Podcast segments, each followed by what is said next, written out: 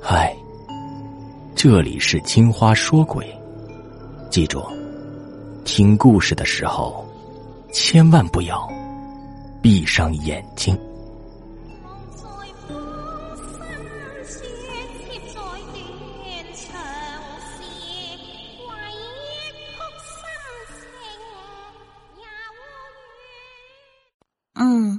别看这种饼干看起来没什么特别，但是啊，吃起来却美味的很呢。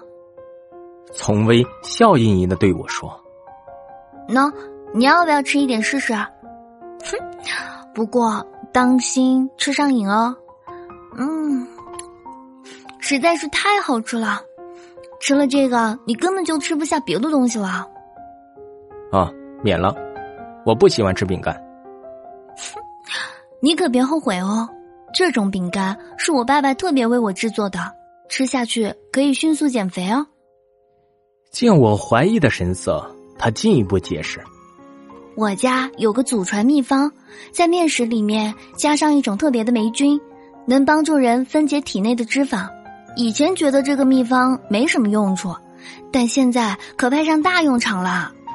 如果我能瘦下来，不仅高川会喜欢我。”同学们也不会再拿我的体型开玩笑了。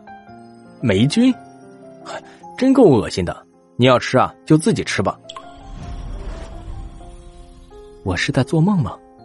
不，那正是从未失踪前几天他和我交谈时的情景。当我从冰冷的地面上爬起来时，朝阳穿过肮脏的玻璃照进屋内，天已经亮透了。高川还是一动不动的躺在那里，我发现他的皮肤产生了一种奇怪的变化，变得又黑又皱，而且上面布满了霉斑。绿色的绒毛像是疯狂滋生的野草，盖满了皮肤。只有一双眼睛依旧瞪得圆滚滚的，他死不瞑目。我忍不住了，转过身大吐特吐。难道是从未的父亲？在用那种霉菌烹制饼干时出了差错，结果造成了致命的失误，让本应该是减肥的饼干变成了在人体内不断制造气体，直到把人的五脏六腑腐蚀殆尽，变成一个人皮气球的毒药吗？答案无疑是肯定的。我想起了那只摆放在烤箱里的手，也想起了丛薇和他的母亲。还有高川用针线缝住自己口鼻的疯狂举动，他他他实在是太好吃了，冷汗从额头上颗颗滚落，就是因为克制不住而吃进肚子中，越多就越痛苦，才要那么干吗？我晃晃悠悠的站起来，咬紧牙关，一遍又一遍的用身体撞击着房门。就在我快要精疲力竭的时候，房门终于倒塌了。我蹲在地上喘息着，这时背后响起了一阵令人毛骨悚然的声音。回头看去，我吓得魂飞魄散。高川身上的霉菌迅速的滋生起来，那些绿色的长毛几乎是随风而长，像章鱼的触手般向我脚下缠来。他们真的有生命！我手脚并用的爬出了房间。那些霉菌像是长了眼睛，在我的身后紧追不舍。来到了后厨，我东翻西找，总算是找到了一盒火柴。我点燃一根，扔下了那些霉菌。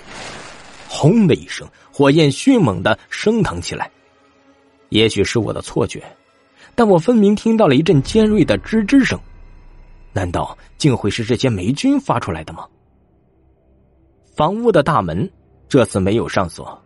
大概是从未的父亲离开时忘记了，我冲出房屋，与此同时，整间房屋被熊熊烈火吞没。